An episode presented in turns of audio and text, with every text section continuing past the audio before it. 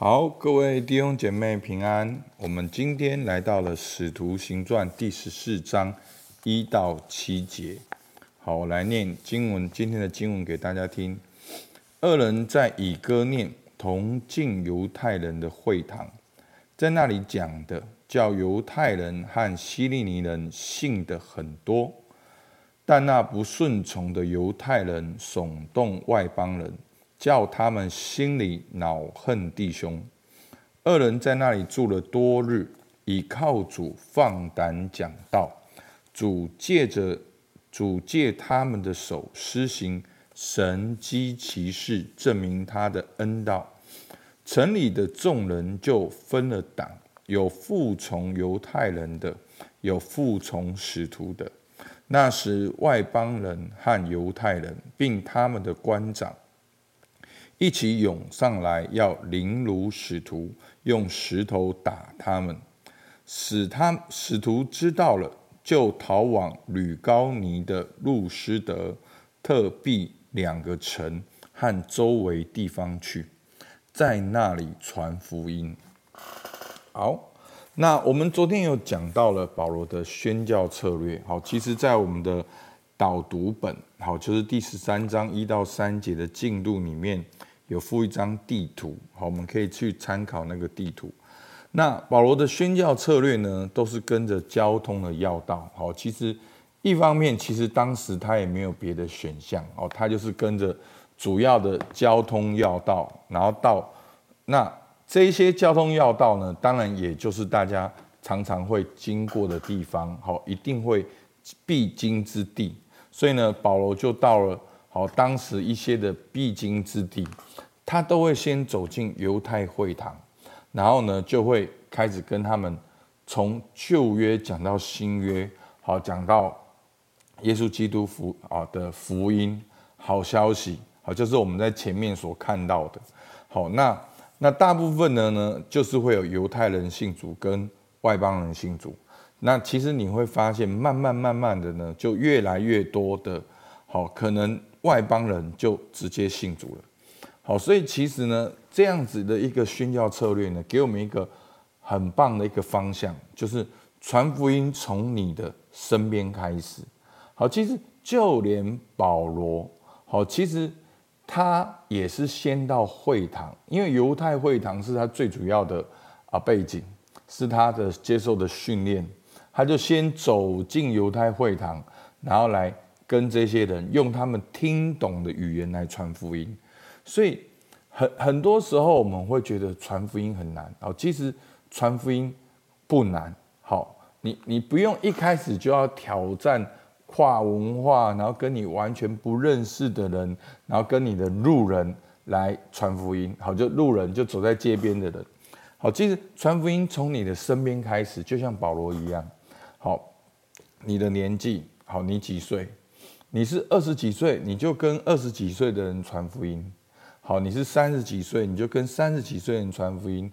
那你的兴趣是什么？你就跟有共同兴趣的人，你的生活圈，你最了解的人。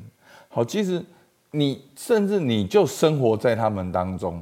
那你你要做什么呢？其实很简单，你就你就可以直接分享你在教会的生活。好。不是说我们要传教会，大家千万不要误会我意思。因为教会的生活就是一个具体的呈现。好，最容易哦，主日崇拜、敬拜、小组，好，专门课程，我们教会的儿子灵特质发挥跟彼此相爱，你所经历到的，你就直接分享，然后慢慢分享，分享，你就可以带到你个人的见证，然后带到你的，从你的见个人的见证就可以带到。耶稣基督的好消息，好，所以这是不是很简单？好，从你周边人开始，从你具体的生活，然后带到你的收获，然后分享到耶稣基督。好，那我们继续往下看。那但是呢，这样子每次这样子传福音，当然还是有许多的人，他们不相信，甚至抵挡。好，那使徒们呢，在第三节。他们还是住在那边，他们倚靠主，放胆讲道。主借着他们的手施行神迹奇事，证明好他的恩道。所以虽然有些人有反对，但是使徒们还是在那边，好为了要兼顾他们，还是在那边放胆讲道。然后第四节，好城里的众人就分了党，有服从犹太人的，有服从使徒的。好，所以当你不管你讲任何资讯，都有相信的，有不相信的。好，弟兄姐妹，这个这个概念真的很棒，大家仔细听。好，就像你你今天你说哦，我去哪边吃一碗牛肉面很好吃，有相信的，有不相信的。那相信的你的人呢，就 follow 你的脚步去吃那碗牛肉面，哇，他就觉得很好吃。那也有不相信你的。好，所以你你不用那么在意说哦，他们都不相信我，然后你觉得你很被否定啊，以后我不要跟你们分享牛肉面了。好，大家听得懂意思吗？这就是很多时候我们基督徒的心态。其实做生意也是这样，你要了解你产品的价值本质是什么，你就是跟别人分享，彼此相爱，有接受的，有不接受的，那你就继续服务接受的，那你就接受这些不接受的人。好，所以当你去传的福音也是一样的。所以为什么很多人在传福音里面受挫？就是他们会觉得说：“哦，我传的福音你们不相信，我好像我很不好，所以我们就不敢传福音。”不，弟兄姐妹，我们真的从路加福音读到使徒行传，真的牧师要差派你们，我要差派你们进到你的犹太会堂。去分享你的见证，分享你所经历到、所看到的耶稣，去接受。有的人认同，有的不认同，这是很正常的。好，那我们不用太过对这件事情反应。耶稣早就讲了，你们不要想我来是叫地上太平，我来并不是叫地上太平，乃是叫地上动刀兵。好，就是。当耶稣的这个信息出来的时候，一定有相信跟不相信的。好，那刚开始感觉好像很对立，可是真的没有办法，你就是要做出选择。好，那但是我们就是去我们的角色就是被福音激励，然后衷心的去分享福音。好，好，那我们就看到。这些不接受的人呢？第五节，好，那时外邦人和犹太人，并他们的官长一起涌上来，要凌辱使徒，用石头打他们。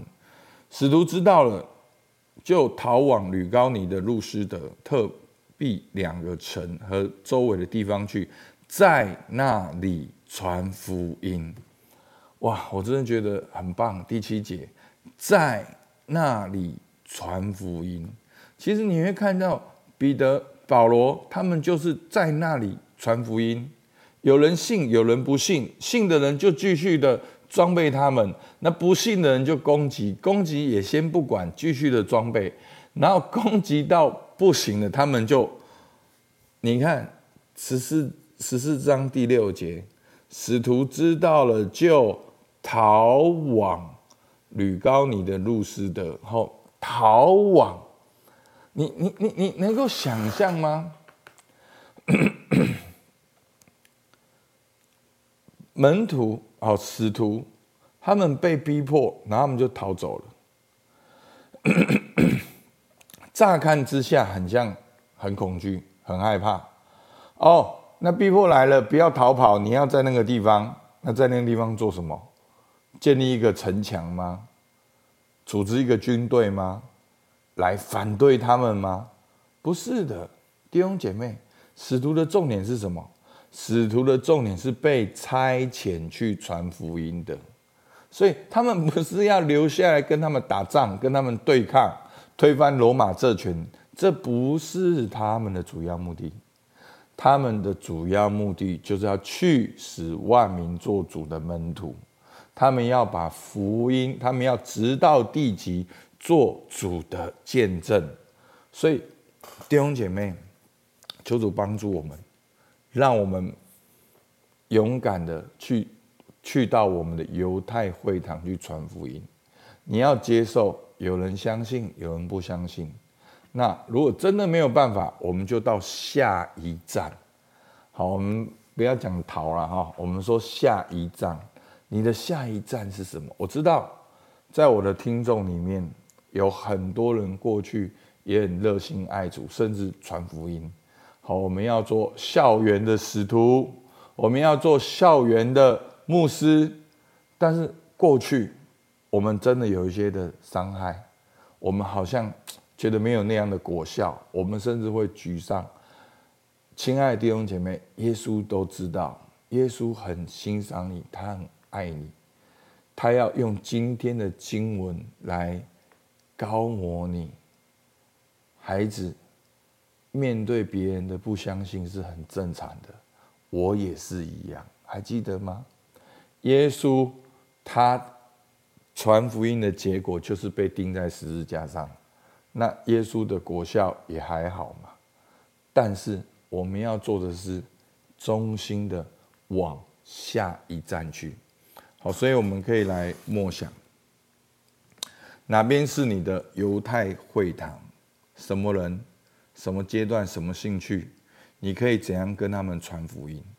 在你的传福音曾经遇到哪些困难阻碍？你的反应是什么？门徒的反应是什么？哪边是你的下一站？下一个合场，下一个犹太会堂。好，求主来祝福你，继续的在那里传福音，好不好？我们起来祷告。主，我们真的感谢你，你让我们看到保罗这样子的大使徒，这样子的充满讲道的智慧、神迹奇事的见证。主，但是他还是会遇到逼迫，但是他还是会遇到别人不相信他、不随从他，甚至纠众来攻击他。主啊，保罗没有继续留在那边跟他们争辩，保罗反而到了下一站，他继续的传福音。主啊，我为我们当中弟兄姐妹来祷告。主，我们身上有很多的伤口，你让这些伤口。成为我们荣耀的记号，这就是我们跟过耶稣的记号。你让这个伤口成为一个祝福的管道，成为你眼中的那个珍珠。主啊，求你来帮助我们，让我们继续的在那里传福音，在我们下一站的犹太会堂来传福音。主，求你来差派我们。听孩子祷告，奉靠耶稣基督的名，阿门。好，我们到这边，谢谢大家。